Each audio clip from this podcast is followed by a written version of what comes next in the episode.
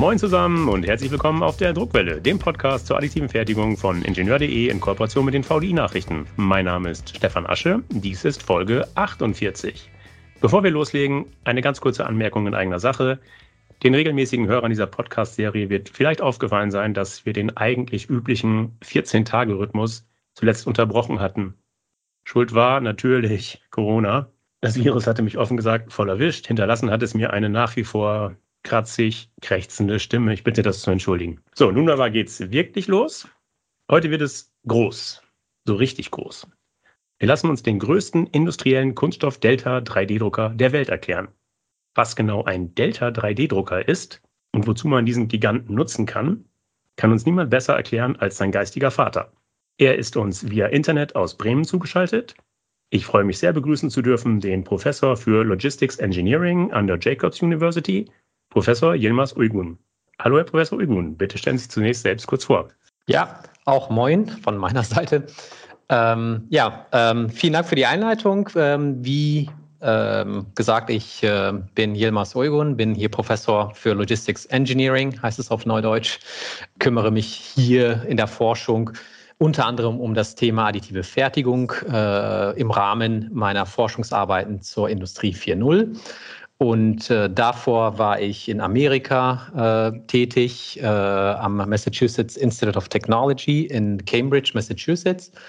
Und davor habe ich äh, in Dortmund an der Technischen Universität Dortmund äh, in Zusammenarbeit mit ähm, dem Fraunhofer Institut für Materialfluss und Logistik äh, promoviert ähm, zu äh, einem ähnlichen Thema. Ähm, und davor habe ich äh, an der Universität Duisburg-Essen und der Fachhochschule Südwestfalen studiert jede Menge Hochschulen. Verlieren Sie bitte noch einen Satz zur Jacobs University oder wie sagt man? Sagt man Jacobs University oder Jakobs Universität? Das ist noch, das ist ein Mysterium, ehrlich gesagt. äh, weil, äh, äh, das eine, weil das die deutsche Familie, die Jakobs-Familie ist, äh, wird eigentlich die Aussprache Jakobs äh, äh, hier von, von, von uns verwendet, aber weil wir eine internationale Uni sind, ähm, auch gerne Jacobs. Und das ist auch so ein Markenzeichen unserer Universität hier, dass wir die internationalste, glaube ich, jetzt auch Universität Deutschlands sind, mit Studenten aus über 100 Ländern und, ähm, sage ich mal, auch kaum äh, deutsche Studenten sozusagen. Gut, dann lassen Sie uns einsteigen ins Thema. Wie gesagt, der größte Delta-3D-Drucker der Welt. Helfen Sie uns, erklären Sie es bitte, was ist ein Delta-3D-Drucker? Gerne. Also die äh, 3D-Drucker im Rahmen der additiven Fertigung ähm, unterscheidet man prinzipiell äh, hinsichtlich der Architektur, entweder in äh, Delta, in, in die Delta-Bauweise oder in die ähm, Portalbauweise oder die man auch kartesische Drucker nennt, wobei auch einige neuere Architekturen wie Roboterarmdrucker und so weiter natürlich entwickelt worden sind. Und Delta-Drucker, die haben einen Druckkopf, einen Extruder, der über drei Arme, daher auch der Name Delta, äh, an drei vertikalen Holmen befestigt ist, an denen die Arme dann sich über Schienen äh, auf Schlitten unterschiedlich auf und ab bewegen, sodass äh, durch diese relative Höhenveränderung der Druckkopf dann beliebig äh, im Druckbereich positioniert werden kann. Und dabei werden die Koordinaten äh, des äh, G-Codes, äh, den man von der Software dann bekommt, in eben dieses Koordinatensystem umgedeutet. Perfekt erklärt, super. Ich hatte es eingangs erwähnt, Sie sind der geistige Vater dieses Druckers, über den wir heute reden. Erklären Sie mal, wie groß ist Ihr Baby? Ja, also unser Drucker ist in der Tat etwas groß geraten. Ähm, wir haben Außenmaße von, also ist eigentlich äh, eine Hexagonalbauweise, deshalb ungefähr aus Außenmaße ungefähr zwei Meter ähm, oder wenn man halt den, äh, den, den Durchmesser nehmen will, 2,2 Meter ähm, und die Höhe ist etwas über vier Meter. Und wir haben einen maximalen Druckbereich, das ist eigentlich, worauf es immer an, ankommt. Ähm, wir haben einen maximalen Druckbereich von 1,5 Meter ähm, äh, Durchmesser und äh, eine Höhe von bis zu 2,5 Metern.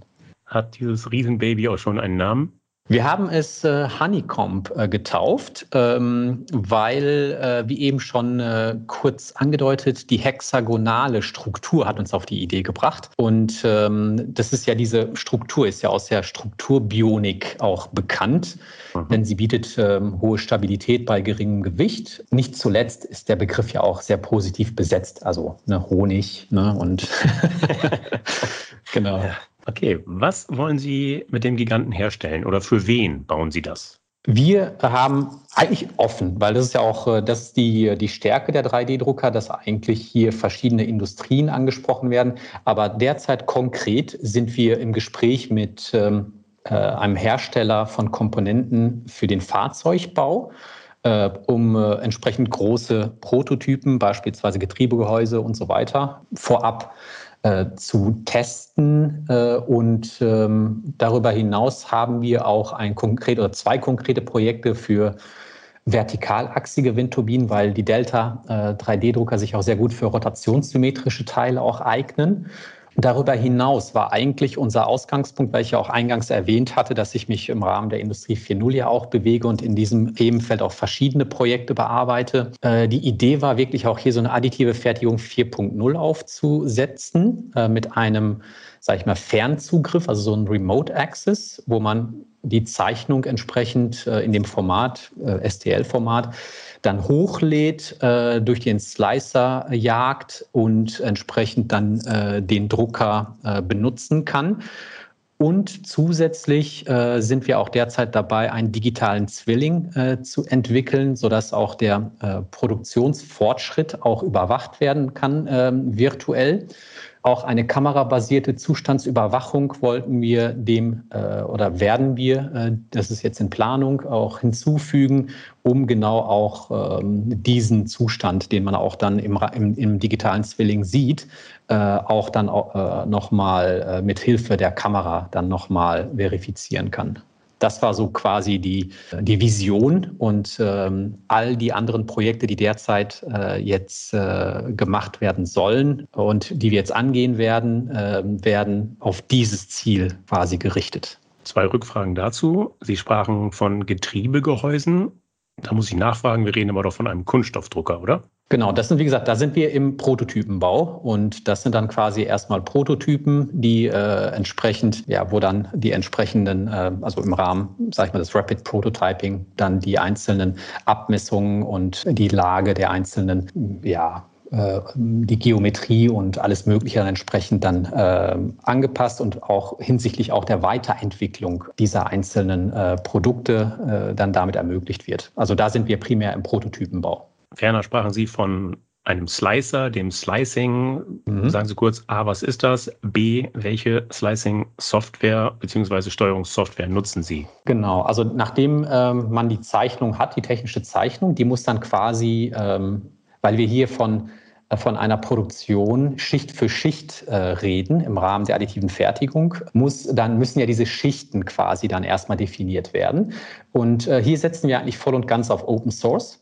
Ähm, wir äh, nutzen hier, ja, ich glaube, das kann man nennen, also wir nutzen Cura und ähm, auch hinsichtlich der Steuerungssoftware äh, setzen wir da auf Duet. Und äh, in diesem äh, Rahmen ist es halt so, dass man im Rahmen dieser Slicing-Software dann ähm, die entsprechenden, die Anzahl der Schichten definieren kann, äh, die Schnelligkeit und, äh, und noch weitere andere Parameter setzen kann, die dann als G-Code dann an die Hauptsteuerungseinheit ähm, und hier hatte ich ja eben gesagt, haben, setzen wir auf Do It 3D, an die weitergegeben wird, sodass entsprechend dann ähm, die, äh, ja, die, die Steuerungseinheit dann die einzelnen Motoren dann antreiben kann und äh, dann der Druck losgehen kann. Um im Bild des Riesenbabys zu bleiben, womit füttern Sie dieses Riesenbaby? Welche Kunststoffe kann es verdauen? Genau, also unsere, unsere Anlage, die gehört zu der Gruppe der 3D-Drucker mit äh, mit, mit geschmolzenen festen Materialien ähm, und äh, im Fused Filament Fabrication Verfahren oder besser be bekannt als Fused Deposition Modeling, also FDM. Hm. Ähm, das ist äh, derzeit das mit Abstand äh, meist benutzte Verfahren. Aktuell, also wir können hier mit dem Extruder, den wir verwenden, können wir Schmelztemperaturen von bis zu 400 Grad erreichen. Das bedeutet, dass wir neben den äh, konventionellen Kunststoffen wie PLA, ABS, PET auch höherwertigere Hochleistungskunststoffe wie Peak oder Altim auch nutzen können. Noch wird also per Filament das Material zugeführt. Bleibt das so? Richtig. Wir haben derzeit mit Filamenten angefangen. Die Idee ist, also wir sind derzeit auch dabei, einen Pellet-Extruder mit einer entsprechenden Zuführautomatik zu entwickeln. Und das wird dann ähm, einerseits natürlich die Kosten drastisch senken. Äh, da sind wir halt dann hier ähm, äh, wirklich, da reden wir von Kosten, die man um das sieben- bis zehnfache dann reduzieren kann. Und natürlich ist, äh, äh reden wir auch hier von, von einer besseren Nachhaltigkeit. Das heißt, äh, äh, die Drucke, die vielleicht misslungen sind oder vielleicht Stützmaterial und so weiter, sind dann auch dann einfacher recycelbar. Zum Recycling kommen wir noch. Noch wird also per Filament das Material zugeführt. Sagen Sie kurz, was passiert, wenn die Filamentrolle leer ist? Und das passiert bei Ihnen ja wahrscheinlich ziemlich häufig bei diesen riesen Baujobs, die Sie ausführen. Genau. Und da, da nutzen wir gerade äh, einen optischen Filament Detection Sensor, den wir angebracht haben an äh, die ähm, an, an, an, die, äh, an, an den Zuführkanal und der dann ein Signal an die Hauptsteuerung sendet, ähm, wenn entsprechend dann das Filament dann abreißt sozusagen, sodass dann der Druck auch angehalten wird. Wie viel Futter bzw. Filament kann Ihr Baby aktuell verdauen pro Stunde beispielsweise? Wie groß ist die Aufbaurate? Genau, also wir haben hier also maximal ähm, reden wir von fünf Kilogramm pro Stunde, aber das ist natürlich halt immer abhängig natürlich von der Komplexität des äh, Bauteils, das gedruckt werden soll einfachere Geometrien. Da kann man dann halt dann mehr durchjagen sozusagen. Mhm. Ähm, aber wir, wir bewegen uns da zwischen 1 bis 5 Kilogramm eher am unteren Ende dann. Die maximale Ausbringungsmenge ist, soweit ich weiß, auch von der Düse abhängig, vom Düsendurchmesser. Welche mhm. Durchmesser sind da bei Ihnen verfügbar? Äh, wir benutzen derzeit äh, zwei Düsen. Die eine hat einen Durchmesser von 1,2 und die andere von 2,8 äh, Millimeter. Das ist aber entweder oder. Noch haben Sie grundsätzlich immer nur eine Düse im Einsatz, richtig? Richtig, das haben wir derzeit äh, so gemacht, aber das ist jetzt auch, äh, wir haben jetzt aber auch schon die Planung abgeschlossen für multiple Druckköpfe mit der Zielvorgabe, dass wir eine selektive Druckgeschwindigkeit dadurch erreichen wollen. Also die Idee ist dort wirklich zu sagen, dass wir geometrieabhängig äh, die Extruder nutzen wollen. Zum Beispiel einfache Geometrien, auch Füllungen und Supportstrukturen sollen dann mit dem großen Extruder schneller gedruckt werden, weil es dort nicht auf die Genauigkeit ankommt, wohingegen dann komplexere Geometrien dann mit dem kleinen Extruder langsamer gedruckt werden sollen. Das war der, das ist das Projekt und da haben wir die Planung abgeschlossen und jetzt äh, äh bauen wir gerade halt dann die, den entsprechenden, die, äh, den, den Druck, äh, die, äh, die Halterung und äh, auch die Software ist auch mit Hilfe der Community auch fast fertiggestellt. Das heißt, wenn Sie von multiplen Druckköpfen sprechen, dann meinen Sie zwei Düsen. Genau. Oder ja. auch mehr. Oder sind es Mehr können es werden, aber derzeit sind wir bei zwei. Wird aus beiden Düsen grundsätzlich das gleiche Material ausgebracht oder kann man sich auch vorstellen, aus der einen Düse kommt Stützmaterial, aus der anderen das Baumaterial oder ist da ein Zwei-Farben-Druck möglich? Erzählen Sie mal.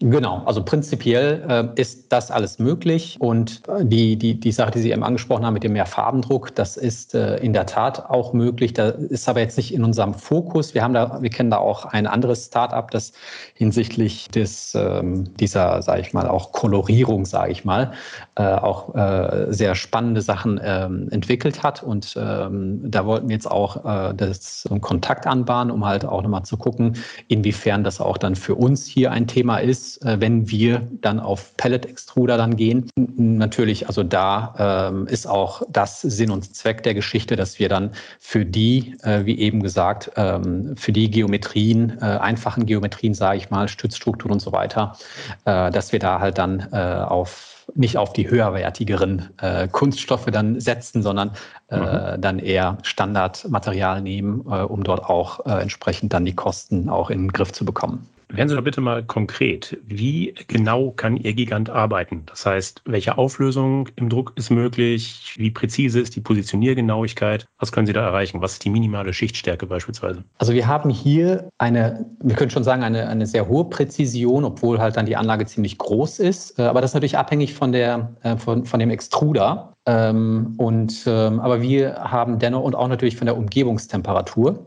Und äh, wir haben hier aber ziemlich hoch, also ich würde halt sagen, wir sind halt dann zwischen 0,1 bis 1 Millimeter äh, Abweichung. Äh, aber wir haben auch hinsichtlich bei sich beispielsweise der Positioniergenauigkeit, hatten wir auch unsere Bedenken, ob wir das dann so äh, bei der Größe dann hinbekommen können. Aber da haben wir bislang auch keine Abweichung, also so, sage ich mal, äh, wenn dann wirklich, ja, sag ich mal, im Zehntel oder im Hundertstel Millimeter Bereich, aber keine nennenswerte Abweichung. Das hat uns auch sehr gefreut je nachdem, wie hoch sie sind, diese geringe Abweichung bleibt immer gleich? Bislang ja. Da müssen wir noch weitere Tests fahren, aber das ist halt dann, hat, hat äh, keine Änderung ergeben, also entsprechend auch abhängig von der Höhe.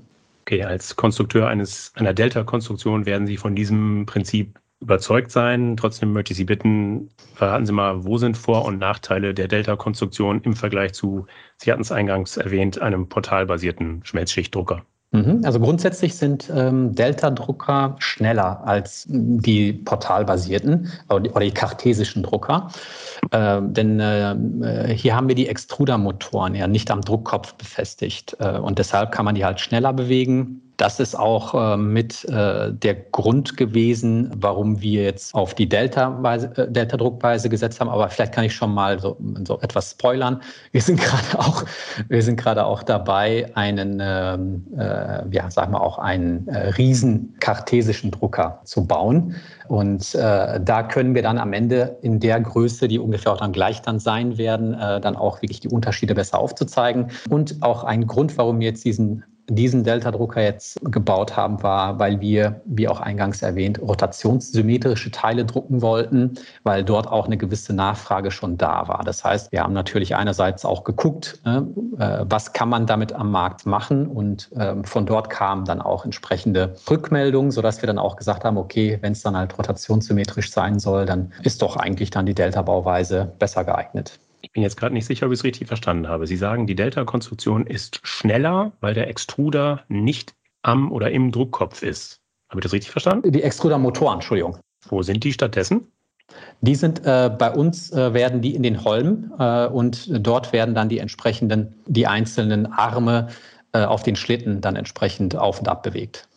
Jetzt reden wir ja von einem ziemlich großen Bauraum. Sie haben es anfangs gesagt. Ist der komplett offen und unbeheizt? Nee, wir haben ihn komplett geschlossen hergestellt. Das heißt, er ist auch isoliert, also auch Temperatur äh, kontrolliert. Äh, und äh, wir haben auch eine Temperaturüberwachung, ähm, also ein Thermostat, um entsprechend dann auch die, die Druckqualität auch dadurch äh, äh, zu verbessern. Das heißt also, und auch natürlich, äh, um Energie zu sparen. Stichwort Druckqualität. Wie überwachen Sie den Bauprozess? derzeit ähm, ist es so, dass wir äh, das optisch kontrollieren, aber Ziel ist, äh, und das ist auch, ähm, da, das ist jetzt auch äh, ein weiteres Projekt, was auch kurz vor dem Abschluss steht, ähm, haben wir Auto, haben, haben, also setzen wir auf so eine automatisierte Qualitätskontrolle. Ähm, und ähm, ist so ein äh, Neigungs- und Krümmungsmessendes 3D-Verfahren, also das sogenannte Shape-from-Shading-Verfahren.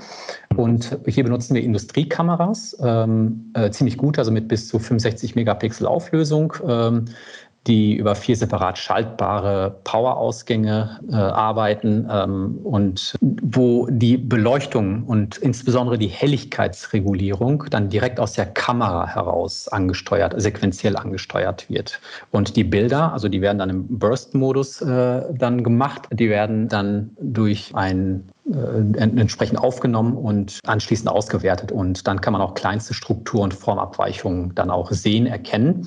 Was wir derzeit jetzt gemacht haben in dem Projekt ist, ähm, was wir jetzt dann halt dann äh, in, den nächsten, in der nächsten Zeit dann auch äh, umsetzen werden, ist, dass hierdurch der Druckvorgang erstmal angehalten wird, um eine Fehlerfortpflanzung zu verhindern. Mhm. Aber im weiteren Schritt, das ist jetzt so das Folgeprojekt, ähm, arbeiten wir an der Fehlerbehebung durch geometrische Anpassung zum Beispiel. On the fly sozusagen, also während genau. des Druckprozesses. Genau. Mhm, genau. Gut, gehen wir mal davon aus, der Baujob, der Druckprozess war erfolgreich. Nichtsdestotrotz fallen da große Mengen Stützmaterial an. Sie haben eingangs das Wort oder das Stichwort Recycling ins Spiel gebracht. Was machen Sie mit dem ganzen Stützmaterial, was gegebenenfalls nach dem Druckprozess abgebrochen bzw. abgeschliffen werden muss? Genau, also derzeit äh, mit dem jetzigen Verfahren, wo wir Filamente benutzen, ähm, ist das leider, ja, wird das äh, äh, entsorgt. Aber das war auch dann der Grund, warum wir gesagt haben, das kann so nicht weitergehen. Deshalb äh, ist dann äh, als nächstes, als, als, ähm, auch als ein weiteres Projekt äh, die, der Pellet-Extruder entwickelt worden.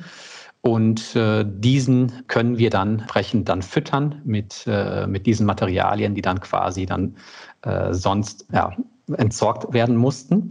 Und hierzu äh, haben wir dann auch jetzt äh, einen Schredder und der, äh, den, äh, ja, vielleicht kann ich das auch spoilern, auch hier. Also wir äh, arbeiten jetzt auch äh, genau an der, sag ich mal, auch, auch an der Integration dieses Pellet-Extruders und auch des Schredders, sodass wir dann quasi Material, was dann quasi dann äh, entsorgt werden soll, dann auch direkt da dann äh, reingeworfen werden kann und mhm. dann auch direkt in den Pellet-Extruder, im Pellet-Extruder dann landet. Aber könnte man das Restmaterial, was heute anfällt, nicht auch wieder einschmelzen und daraus wieder Filamente machen? Das war auch eine Möglichkeit. Ähm, das äh, wäre dann ein ganz anderer Prozess. Äh, und da ist auch dann die Frage bei uns gewesen, ob wir dann wirklich diesen Zwischenschritt brauchen, ob wir dann wirklich dann das einschmelzen sollen, neue Filamente. Dann wären wir quasi auch dann in der Filamentherstellung, mhm. ob wir das machen wollen oder ob wir dann nicht einfach direkt das reinkippen und das dann so dann direkt dann auf das Produkt quasi dann schmelzen. Und da hatten wir uns fürs Letztere entschieden. Okay, dann lassen wir uns über Geld reden. A, wird der Drucker in Serie gehen und B, was wird er dann kosten? Ja, in der Tat äh, ist es jetzt so, dass eine Ausgründung in Planung ist und erfreulicherweise mhm. gibt es auch eine entsprechende Förderung, die jüngst genehmigt wurde. Das heißt also, äh, ich glaube, letzte Woche, da hat sich auch das Team ziemlich gefreut. Das bedeutet, dass es dann auch ähm, in Serie gehen wird. Wir sind jetzt auch auf zumindest einer Messe dann noch präsent äh, im November und äh, das wird dann zunehmen in der nächsten Zeit äh, und auch im Rahmen dann der Ausgründung wird dann auch genau diese Serienfertigung oder beziehungsweise sage ich mal diese Marktreife dann vorangetrieben. Hinsichtlich der Kosten, das wird sich natürlich äh, an den, äh, weil es ja eine vergleichbare, es gibt äh, entsprechende große Anlagen, die aber nicht in der Größe vorhanden sind. Aber das sind natürlich auch mal Referenzkosten, äh, Referenzpreise. Und äh, das wird aber dann in den nächsten Monaten auch im Rahmen, sage ich mal, dieser Ausgründung, im Rahmen der, äh, der Entwicklung der Produkt- und Preispolitik dann noch im Detail geplant und äh, festgelegt. Hat diese Ausgründung schon einen Namen und wer hat sie gefördert? Der Name ist halt auch Honeycomb, ähm, mhm. Honeycomb 3D. Und es ist eine, äh, man kann es glaube ich auch sagen, eine Exist-Förderung ähm, mhm. und vom BM WK heißt es mittlerweile, ne? Genau. Ja. genau, ja, fällt mir auch noch schwer.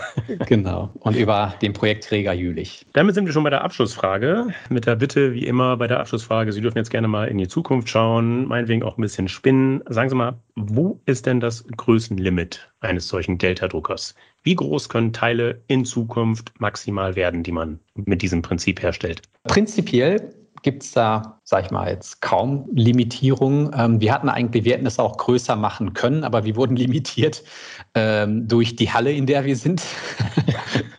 und äh, durch die Deckenhöhe quasi. Und die äh, Idee ist natürlich hier, äh, was damit gemacht werden soll. Und entsprechend ähm, kann man das auch, äh, können die auch etwas größer äh, sein. Aber die äh, auch die einzelnen Komponenten. Das heißt, wir reden hier von den Antriebsmotoren, wir reden hier von den äh, Druckköpfen, wir reden hier dann auch, auch von der Software, ähm, dass da bestimmte Anpassungen dann vorgenommen werden müssen, weil die ja abgestimmt sind für kleinere Anlagen.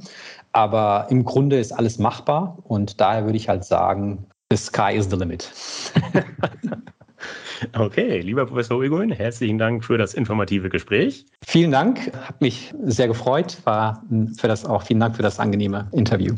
Danke Ihnen. So, liebe Hörer, das war sie schon, die Folge 48. Ich hoffe, dass sie Ihnen gefallen hat. Dann empfehlen Sie uns gerne weiter. Sie finden die Druckwelle überall dort, wo es gute Podcasts gibt. Also etwa auf Podigy, Spotify, iTunes, Google Podcast, Amazon Music Podcast und natürlich, last but not least, auf ingenieur.de. Wenn Sie Anregungen oder Kritik äußern wollen, dann freue ich mich auf Ihre Zuschriften. Sie erreichen mich unter der E-Mail-Adresse druckwelle.ingenieur.de. Sollten Sie auch an Technikthemen abseits des 3D-Drucks interessiert sein, empfehle ich Ihnen die VDI-Nachrichten. Wenn Sie mal kostenlos reinlesen wollen, schauen Sie doch einfach mal unter www.vdi-nachrichten.com/lesen. Dort warten acht kostenlose E-Paper-Ausgaben auf Sie. Das war's für heute. Bleibt mir noch zu sagen, auf Wiederhören, munter bleiben und tschüss.